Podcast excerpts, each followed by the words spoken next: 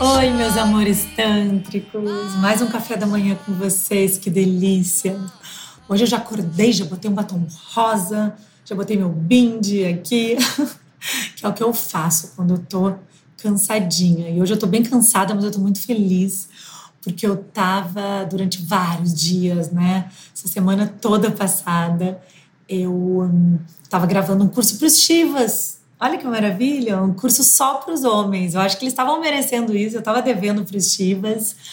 Então, se você é um Shiva que está me ouvindo, ou se você é uma Shakti que se relaciona com Shiva, saiba que vai ter um curso muito lindo, preparado com muito amor para eles e eu tô, tô muito feliz porque acho que essa mudança planetária, né, essa revolução, a, a gente não tem que fazer só nós mulheres, é muito importante essa inclusão dos homens também e caminharmos juntos de mãos dadas. E, e essa é sempre a minha luta no Tantra, né? essa integração do masculino e do feminino saudável dentro de todos nós. Então, esse novo curso vai ser muito maravilhoso. Então, eu tô naquele cansaço bom, sabe?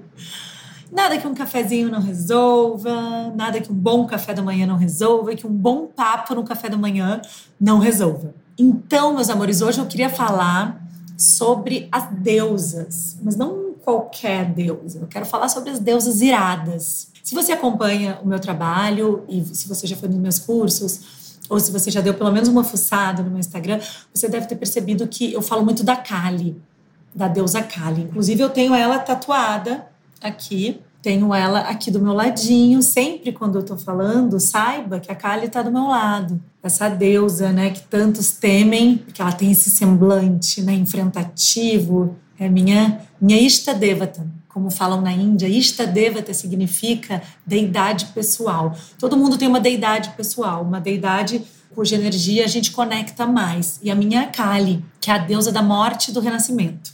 Então hoje eu quero falar das deusas iradas, que são essas deusas que geralmente tem essa cara que todo mundo morre de medo, né? Ela tá com armas, ela tá com sangue, ela tem cabeças pendurada, né? Eu vou falar de outra depois, que vocês não estão tão acostumados que eu não falo tanto, mas é muito importante para mim, a Tina Masta. Também é dessa turminha da Kali. Mas primeiro eu quero falar do sentido dessas deusas, das deusas iradas, que são essas que elas estão furiosas, né? Elas elas estão no campo de batalha por um bom motivo. Porque às vezes a gente tem que ir para o campo de batalha. E, e essa é uma compreensão muito importante, especialmente para as mulheres, porque nós não aprendemos a ir para o campo de batalha. E campo de batalha não quer dizer que a gente tem que gritar ou que a gente tem que expressar nossa opinião de um jeito que vai machucar outra pessoa. Não quer dizer isso, mas a gente tem que lutar pelas nossas causas. A gente tem que lutar por nós mesmas. E às vezes a gente precisa incorporar a Kali, né? Entrar nesse registro da deusa Kali, que é a deusa da morte. Mas ela também é a deusa do renascimento. Porque você precisa matar o que precisa morrer para que algo possa renascer para que você internamente possa renascer. Então, uh, quero começar falando do sentido dessas deusas. Por que, que a gente não vê em outras, em outras linhas espirituais tantas deusas que têm essa, essa, essa face guerreira? Né? A gente fala em Deus, a gente imagina um ser imaculado, a gente imagina um ser zero defeitos, né? A gente imagina um ser que, que meu Deus, não tem nada que, que de, de duvidoso ali nada que nos incomode ali. Pelo contrário, é algo que a gente quer se espelhar, como se fosse um, algo que nós devemos look up to, né? E daí chega as deusas do hinduísmo, tocando terror, né? Olha só, Durga descendo da montanha para o campo de batalha, em cima do seu leão, com suas armas, né? Com várias deusas saindo de dentro dela. Um dia eu conto essa história. A Kali, né? A Kali, essa deusa da morte e do renascimento, que é representada com essa língua para fora, que é representada com um escolar de cabeças cortadas, uma saia de braços. Ela tem, tá pisando no Shiva, né? E tem essa cara de que não tá para brincadeira, não. Tá para enfrentar. Olha só essas armas, as armas sangrando. Ela tem a cabeça, ela segura a cabeça de um homem na mão, Ou seja, é algo que inicialmente assusta. Né? A Tina Masta, ela cortou a própria cabeça e ela segura a própria cabeça né? e jorra sangue do seu pescoço. Então são imagens que para o senso comum são um pouco assustadoras e não relacionadas a uma deusa. Mas por que, que eu acho interessante essas deusas do hinduísmo? Porque elas trazem algo que é muito tântrico, que é a integração da nossa sombra. Nós precisamos integrar a nossa sombra. Eu falei até um pouco disso no episódio passado, que todos nós estávamos vivendo né, muito a nossa sombra. Se não ouviu o episódio passado, faça isso, porque tem uma reflexão bem legal sobre 2020, como isso afetou nosso corpo e nossas emoções e as implicações espirituais disso. Eu falei um pouco da importância, mas aqui vamos trazer isso para essa simbologia das deusas. Né? As deusas iradas, elas representam esse lado que a gente não quer ver às vezes. Esse lado com o qual a gente não quer lidar, porque a gente fica com medo que seja ai, uma energia ruim, né? Ai, essa energia eu não quero perto. E nisso a gente perde toda a nossa potência energética, porque energia ruim, como eu sempre falo, é aquela energia, é energia antes de ser uma energia que você considera com teu olhar ruim. É uma energia que está ali, que você por não olhar para ela, você deixa ela paradinha ali. O importante é você ter toda a tua potência energética. Então nós precisamos olhar para essa energia e ressignificar essa energia. E por isso eu gosto muito da simbologia das deusas iradas e eu gosto muito de usá-las nas minhas meditações. Quem vai nos meus cursos sabe, e quem não vai um dia irá e vai provavelmente vai fazer a famosa meditação da Kali, né? Eu amo que todas as minhas alunas uh, e alunos também, mas especialmente as alunas elas saem dos meus cursos amando tanto a deusa Kali que elas têm, de verdade, gente, a maior parte das minhas alunas, quando eu encontro, e as minhas amigas, elas têm a no, no, na tela de fundo do celular, sabe? Do telefone, porque é, é, realmente vira uma, uma devoção à deusa Kali. Por quê? Porque eu gosto desses rituais e eu conduzo esses rituais inspirado nessas deusas porque elas nos ajudam a lidar com o nosso lado sombrio. Elas nos ajudam a conectar com esse lado, não ter medo desse lado. Né? No momento em que você faz niasa, niasa, N-Y-A-S-A, niasa. Niasa é, é algo que no Tantra a gente chama de uma identificação com a deusa, com uma deidade. Né? Um deus ou uma deusa. Então é muito importante quando você faz niasa com essa deusa, quando você se identifica com as qualidades dessa deusa, com tudo que tem nela que pode te ajudar se você incorporar essas qualidades, você incorpora essas qualidades. Né? Todo ritual que você faz conectando com uma deusa, pode ser na forma de uma deusa, na forma de devoção, ou apenas conectando com ela como um arquétipo, você adquire, de certa forma, essa força. E ela te ajuda a lidar com esse lado sombrio. E no Tantra, a gente aproveita tudo. Todos os lados nossos são autorizados, todos os lados eles devem ser integrados, né? Como eu disse no episódio passado, se você não lida com a sombra, ela vai ficar te assombrando. Então é muito importante. Pede ajuda para essas deusas, conecta com essas deusas. Então eu gosto muito de dar essas meditações que são importantes, tanto para as mulheres quanto para os homens. Né, o fato de ser uma deusa, mulher, whatever, não tem diferença nenhuma, gente, pelo amor de Deus, né? Essa altura do campeonato, 2021, pelo amor de Deus então, é a Deus, é o Deus, a gente tem que estar integrado com o feminino, com o masculino, a gente tem que ter tudo dentro da gente muito integrado. E é a sombra, e é a luz, e é o lado que a gente acha bom, o lado que a gente acha ruim. O Tantra, ele traz tudo para dentro e diz: integra. E uma das ajudas que a gente tem para integrar são as deusas iradas. Na minha opinião, eu gosto muito de seguir essa linha também. Então vamos falar um pouco da Kali, caso você não conheça. Vou falar das minhas duas deusas iradas preferidas. Primeira Kali, que nossa, tenho tatuada, é minha Ishta Devata, amo de paixão.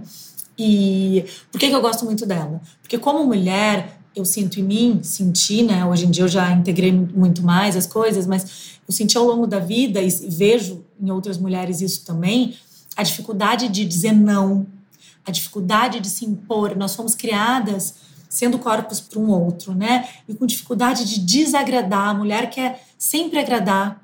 Como que a gente explica o fato de plena esse tempo que a gente está, gente, plena nova era, algumas mulheres ainda fingirem orgasmo, por exemplo. Elas querem agradar, elas ensinaram que elas não podem, não podem desagradar, né? Vai incomodar. Dizendo como que ela quer ter um orgasmo, como que ela quer gozar. Oh, que horror. É isso, a culpa não é dela, a culpa é dessa sociedade patriarcal que, que, que, que nos coloca nessa situação absurda, né? E eu tento com o meu trabalho trazer, dar as ferramentas para que isso seja mudado, né? No nível micro e, e, consequentemente, no nível macro, no momento em que todos os meus alunos e alunas vão espalhando essa mensagem e nos seus microcosmos e assim a gente vai, vai fazendo essa revolução do amor que parte de uma libertação de todos esses valores que nos aprisionam. E um dos valores que nos aprisionam é essa noção, né, uma coisa absurda que o patriarcado fez com a gente, de achar que a gente não pode dizer não, que a gente tem que ser sempre a bonitinha, aquela que agrada, aquela que tá sempre impecável, aquela que não vai ter coragem de se impor numa reunião, por exemplo, dizendo quanto ela merece ganhar, o quanto ela, ela vale, não vai conseguir. O trabalho dela, a arte dela vale quanto? Não consegue, porque vai que ela perca aquilo, né? O que, que é isso? É o medo de desagradar. Você vê homem tendo isso? Não tanto, né? Pode ter um que outro que tem, claro, não estou generalizando totalmente, mas nós sabemos que isso é uma questão do feminino, é uma distorção e as mulheres sofrem muito isso. A dificuldade de dizer não, dificuldade de se impor, dificuldade de delimitar seu espaço, de resguardar seu corpo. O corpo é dela, não é do outro né? O que, que ela quer fazer com esse corpo? E a Kali vem nas meditações que eu dou muito para trazer essa força, como se você incorporasse Kali, se você trouxesse Kali para você e você se vê nesse campo de batalha matando dentro de você o que você precisa morrer, né? Quantos fantasmas você está carregando aí dentro com você? Quantas mágoas você está carregando dentro de você e você não olhou para elas? Quantas pessoas que te magoaram, que você engoliu, você não rebateu, não resolveu essa história porque você quis ser superior, aquela coisa que a gente fala, não, não vou lidar com isso, vou ser superior. Né? Quantas vezes você fez isso e você está carregando essa, essa dor aí e você não resolveu? Muitas, imagino. Então, essa conexão com a deusa Kali é para você puxar essa força, né? Seja cantando um mantra da Kali, seja uh, repetindo o mantra da Kali na forma de japa, né? Seja você acendendo uma vela para uma murti, né? Essa estatuazinha da Kali. Seja você tendo um panô da Kali, sabe? Aqueles panôs indianos. Ou simplesmente uma fotinho que você pega na internet, uma imagem, você imprima, bote num porta-retrato, simples, qualquer pessoa pode fazer isso. É uma conexão com essa força. Seja você conectando com ela na forma de Deus ou na forma de um arquétipo, uma energia, né? Cada um pode ter a sua visão. E então eu sou muito fã disso, dessa conexão com as deusas iradas na, na medida em que elas vão nos ajudando cada vez mais a lidar com esses lados nossos. E quero apresentar outra deusa para vocês hoje, que é outra que eu amo. Não tatuei essa ainda, que essa é bem sinistra, mas quem sabe, né, gente? Um dia eu amo ela, é a Tinamasta. A Tinamasta é uma deusa que ela consegue visualmente, gente, ser mais assustadora que a Kali, tá? Porque Kali já é tudo bem, você já olha, já fala, nossa, que medo, agora tem Tina Master, só, só, só pensa, como ela é. Ela tem a própria cabeça cortada, ela cortou a própria cabeça e ela segura a própria cabeça em uma das mãos e da própria cabeça, do, do, do pescoço, né, de onde estava a cabeça antes, jorra sangue. E o sangue vai para a boca da cabeça dela, que está na mão. E ao mesmo tempo, o sangue jorra para as deusas que estão ao lado dela, que são chamadas de deusas atendentes. Toda deidade tem outras deidades que eles chamam de atendentes, que circundam na mandala. Então a imagem é a Tinamasta com sua cabeça cortada, segurando sua própria cabeça, sangue jorrando do pescoço, ali como se fosse alimentando ela mesma e alimentando os atendentes. Então jorra o sangue para a cabeça, alimentando as outras deusas e ela mesma. E para completar, ela está posicionada em cima de um casal numa união mística, né, numa união tântrica que representa Shiva Shakti. É como se fosse essa energia feminina e energia masculina em comunhão. Ela está em cima nessa situação que eu descrevi para vocês. Eu acho muito incrível por vários motivos, né? Cortar a própria cabeça, essa simbologia de cortar a mente discursiva que nos atordoa tanto. Você sabe o que eu estou falando quando eu falo de mente discursiva, né? Essa mente que fica te atordoando, que fica nesse diálogo interno. Então, eu acho que representa muito esse, esse corte do ego, da mente discursiva. Ela tira e, ao mesmo tempo, ela jorra esse, esse sangue, né, representando a vida, e se alimenta. E alimenta as atendentes, nutre as outras ao redor. E ela posicionada em cima de Shiva Shakti, nessa explosão, você vendo essa explosão de vida, já falo mais sobre isso, porque é uma imagem que não lembra vida, mas ela, ela traz a simbologia, se você começa a decifrar, ela traz um sentido de vida. Ela posicionada em cima de Shiva Shakti, né, do casal, nessa união, nessa união sagrada, um em cima do outro, é como se a Kundalini dessa união, né, a Kundalini dos corpos deles, tivesse sido despertada e tivesse subido e, tomado conta dela, a deusa Kundalini. Já falamos no outro episódio o que é Kundalini, né? Energia sexual, vital, criativa, como se tivesse acordado e tivesse tomado conta do corpo dela, fazendo ela ter esse jorro de vida, né? Cortado a mente discursiva, o ego e nutrindo suas discípulas, nutrindo as pessoas ao redor. Então ela corta a cabeça do ego, da dualidade, dissolve na luz e assim ela se torna essa fonte de energia que nutre ela mesma e suas discípulas. Ao mesmo tempo, também pode ser interpretado, gente, como uma entrega radical. Entregar a sua cabeça, a mente discursiva para todo esse grande mistério da vida, que você pode chamar de divino, de infinito, de uno, seja lá como você quer chamar essa energia, né, que você não sabe dar nome, mas você sente. E, e acaba acontecendo isso. A liberdade máxima e o auge do empoderamento. E assim ela se torna essa imagem de vida, apesar dessa imagem que de vida parece não ter nada, e você começa a decifrar esses códigos e encontrar a essência da vida nessa imagem.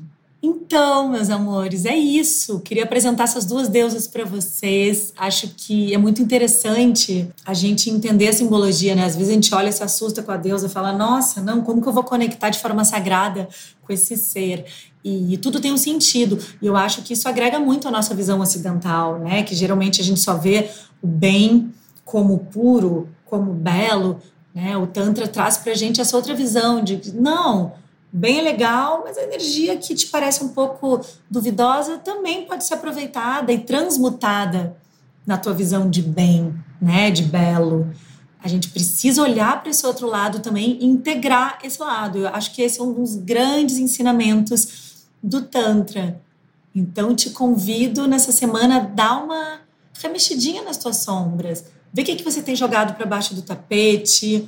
Pensa o que, que você tem jogado para baixo do tapete pensa o que que tá ali escondidinho enquanto você tá com essa cara, né, feliz, sorrindo, fingindo que tá tudo bem. O que que você escondeu? O que que você tem escondido aí? Que dores? Que dores da infância, que dores da adolescência?